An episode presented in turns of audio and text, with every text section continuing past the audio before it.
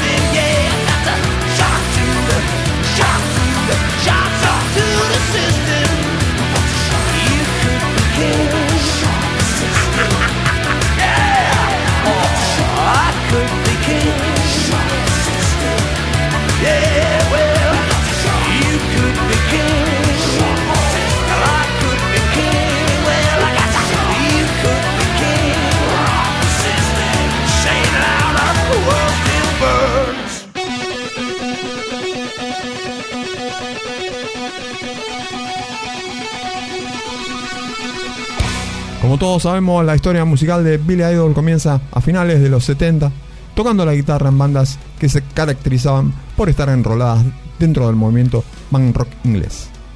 Empieza a tener un nombre cuando forma la banda Generation X, con la que graba tres álbumes hasta que decide separarse para comenzar una carrera solista, en la cual tuvo varios logros, casi siempre ladeado por el gran guitarrista Steve Stevens. Lo que escuchamos en un principio fue Shock to the System, perteneciente al álbum Cyberpunk, editado en 1993. Este álbum no cuenta con los servicios de Steve Stevens y fue grabado con Pro Tools. Esto fue a principios de los 90, cuando Billy Idol empezó a trabajar con Trevor Rabin en algunos demos de lo que tenía en mente realizar. Rabin por esa época estaba construyendo un estudio de grabación que estaba centrado en una computadora Macintosh que tenía software sobre música hecho especialmente para Trevor Rabin. Idol se entusiasmó con todo eso y le pidió a su productor del momento y al guitarrista que lo acompañaba también en ese momento que se interioricen en todo ese nuevo sistema para grabar para así comenzar la grabación del nuevo álbum.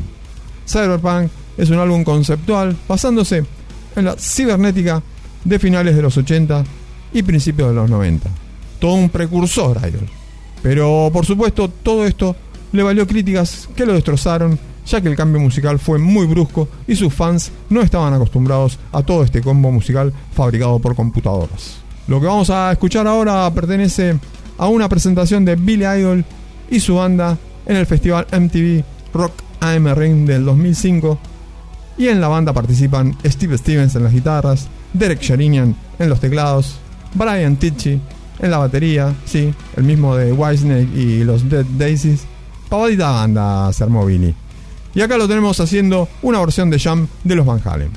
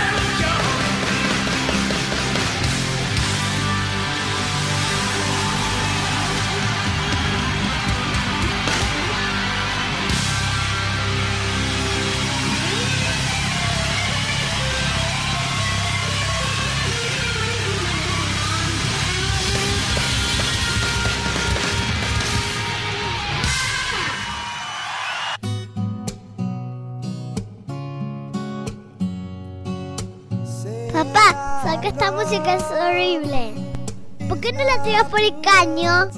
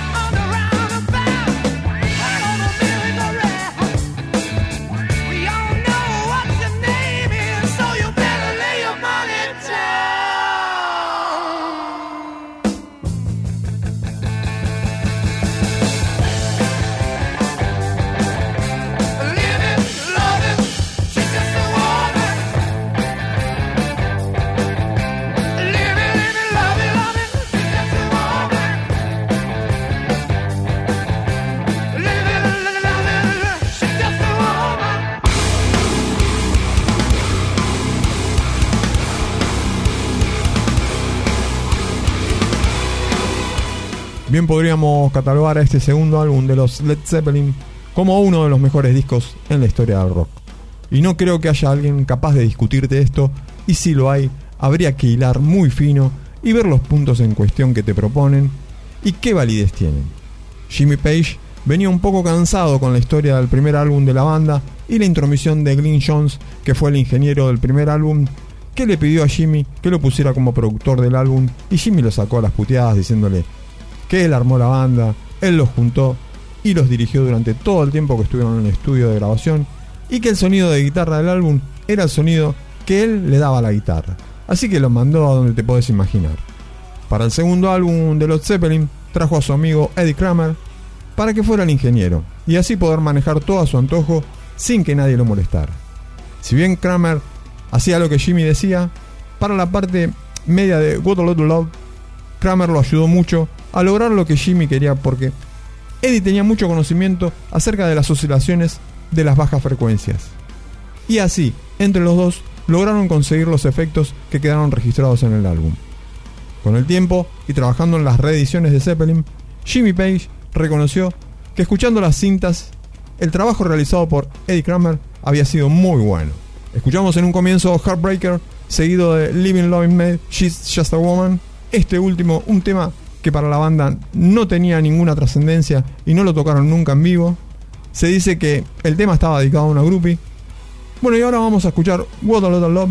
Así recordamos el trabajo realizado por Page y Kramer. Todo esto desde Led Zeppelin 2, editado en 1969. Parece que fue allá.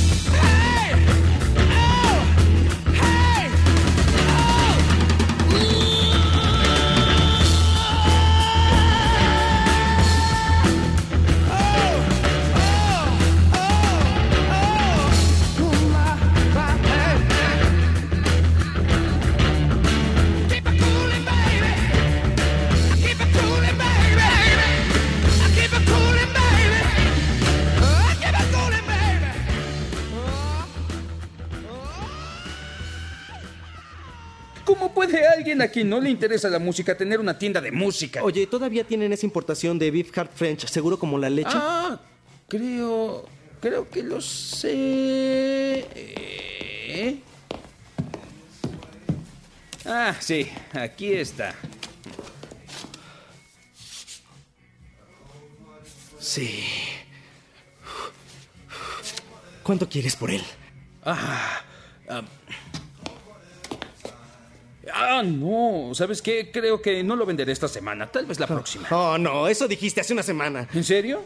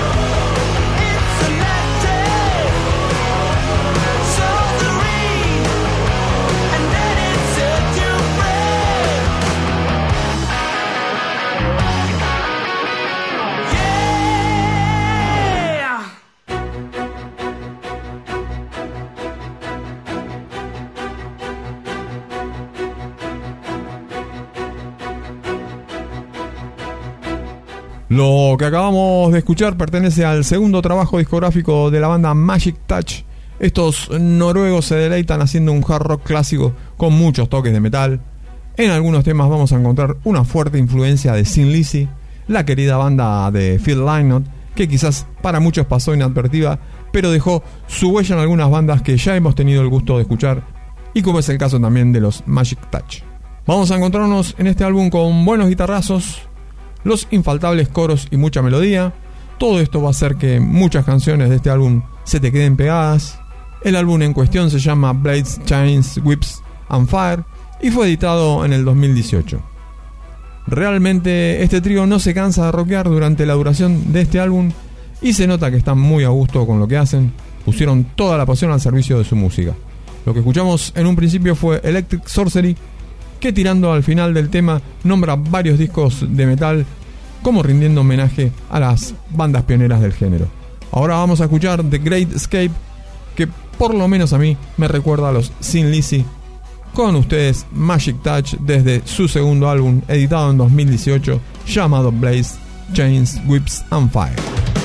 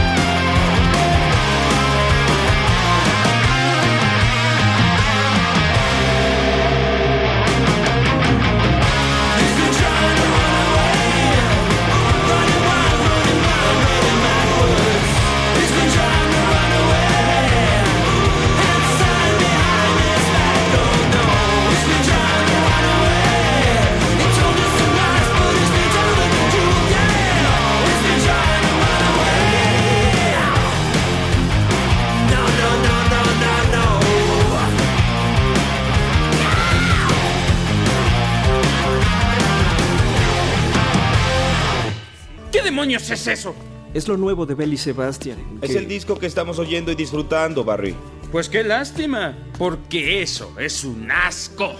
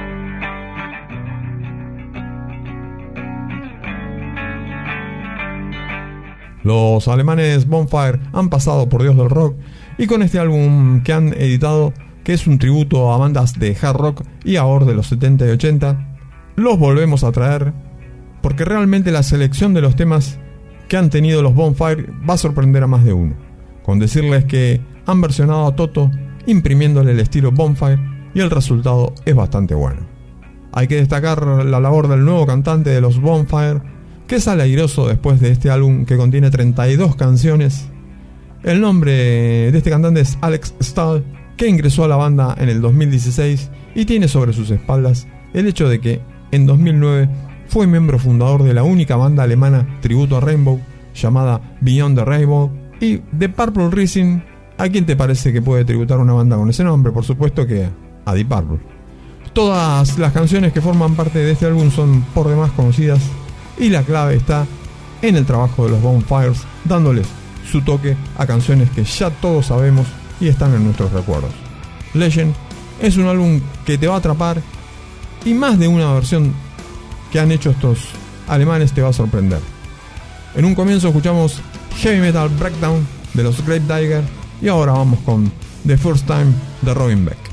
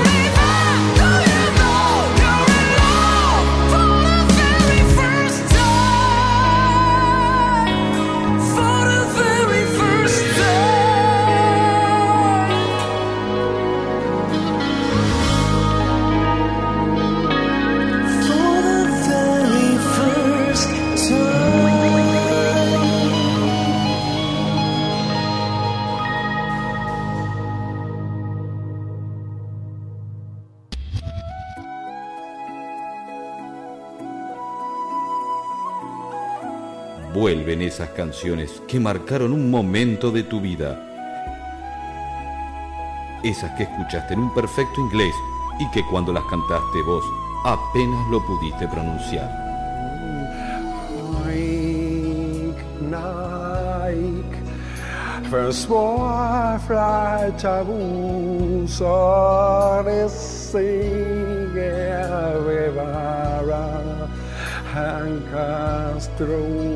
Vuelve Roberto Kennedy, el hombre que canta en un inglés de mierda. Roberto Kennedy, box set en un inglés de mierda. Ya está en tus disquerías.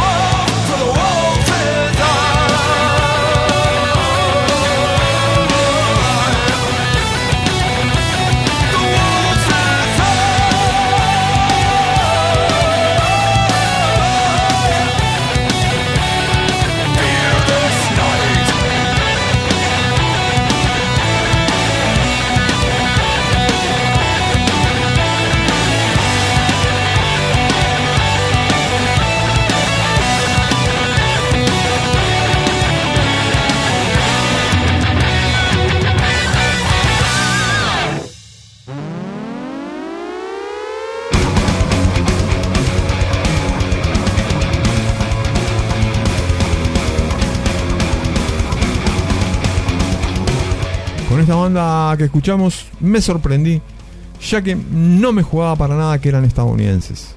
Los Visigoth realmente hacen un heavy metal que tiene todo lo que el género pide y una de las sorpresas de este álbum para mí fue su cantante. Realmente me gustó mucho la performance de Jake Rogers y su labor se destaca durante todas las composiciones que forman parte de este segundo álbum de la banda llamada Conqueror's Out y que editaron en este 2018 que pasó. Durante la escucha de este álbum vamos a notar influencias de Manowar, Iron Maiden y algo de Dio. Esta combinación hace que el metal que realizan los Visigoth sea por demás interesante. Y si bien no va a faltar ningún cliché del género, no hace a la escucha del álbum tedioso. Creo que si lo pones a girar lo vas a dejar sonando para poder disfrutarlo de principio a fin. Y por mi parte, que los conocí con esta segunda edición, de inmediato me puse a buscar su disco anterior y fue editado en 2015 y se llama The Revenant King. Escuchamos Steel and Silver y ahora vamos con Warrior Queen.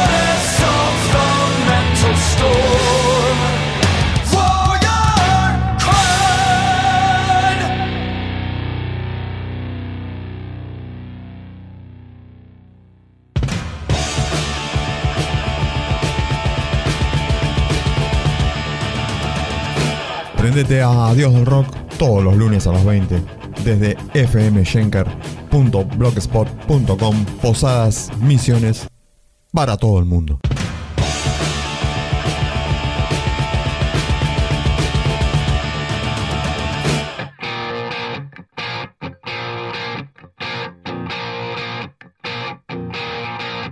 Dios del rock, gracias por esta oportunidad de triunfar. Somos tus humildes servidores, por favor, danos el poder de tocar los corazones de la gente con nuestro rock. En tu nombre oramos. Amén. Amén.